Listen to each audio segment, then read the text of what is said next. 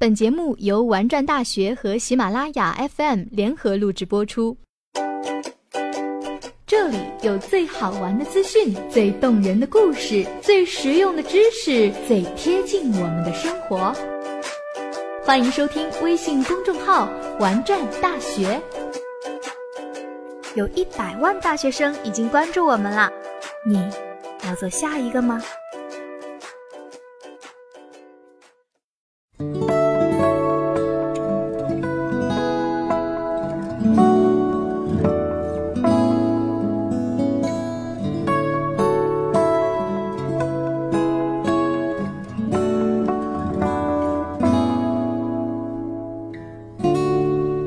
很多朋友问我，要不要和前任旧情复燃呢？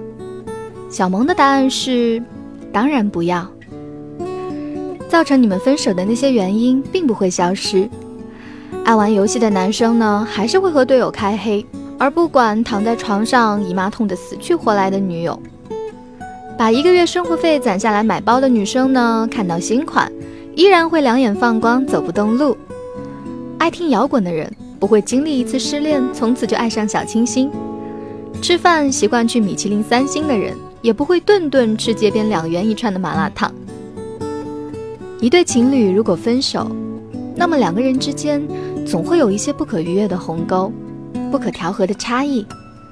当我们正视这些差异的存在，企图消灭他们、忽略他们而失败的时候，再多的挽留和温存，也都只是回光返照。有时候，承认两个人彼此不适合，真的没有那么难。不过是惯性使然，懒得再去投入一段新感情罢了。有朋友失恋的时候抱着我哭，抽噎带着哭腔对我说：“他知道我吃完火锅会买一支冰淇淋给我，知道我每次考试之前都要喝好多酸奶减压，记得我生理期的日子，会帮我从网上买暖宝宝。”知道我所有好玩好笑的梗，还都能顺利接上。也许我们对前任恋恋不舍，就是因为我们对彼此已经了解到了很深的程度。在这样的惯性驱使下，我们交往的成本会越来越低。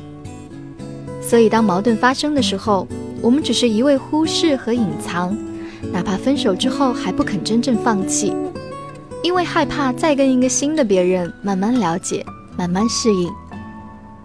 但这种惯性却像毒品一样蚕食着我们的理智，让我们越陷越深，无法看清真正的事情。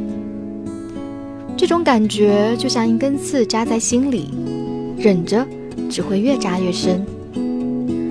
曾经分手的冷漠甚至撕逼，会像一根刺一样扎在你们的心里。当又重归于好的时候，你们一定不会亲密如曾经那样，那种无形的隔阂会永远存在。而当两个人又出现矛盾的时候，总会习惯性的去翻旧账。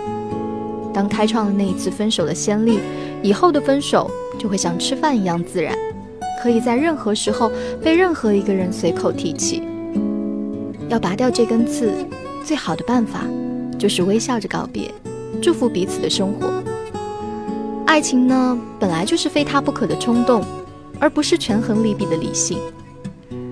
当你在询问这个问题。要不要和前任旧情复燃的时候，其实心里早就有了答案了吧？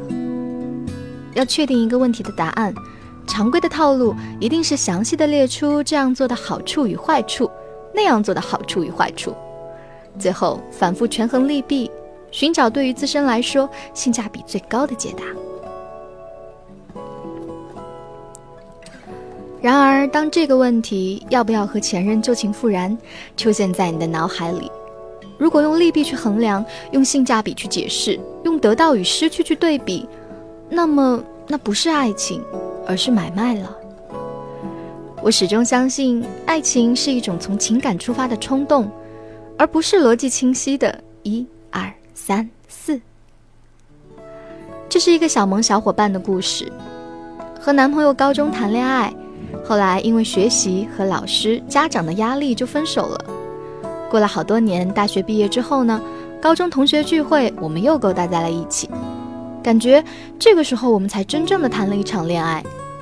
之前呢，就像小孩子过家家似的，大家都彼此不太了解，甚至我连他是什么星座都不知道。然后一谈就是两年，中间是有过很多吵架和摩擦，但是还好，大家都很成熟，有话不会憋在心里，当场吵过也就过去了。我想说的是，要不要和前任旧情复燃？这个问题，更要问那些拼死拼活想要挽留住前任不肯放手的人，那些期望用无限制的忍耐和无限制的包容换取一点点温存的人。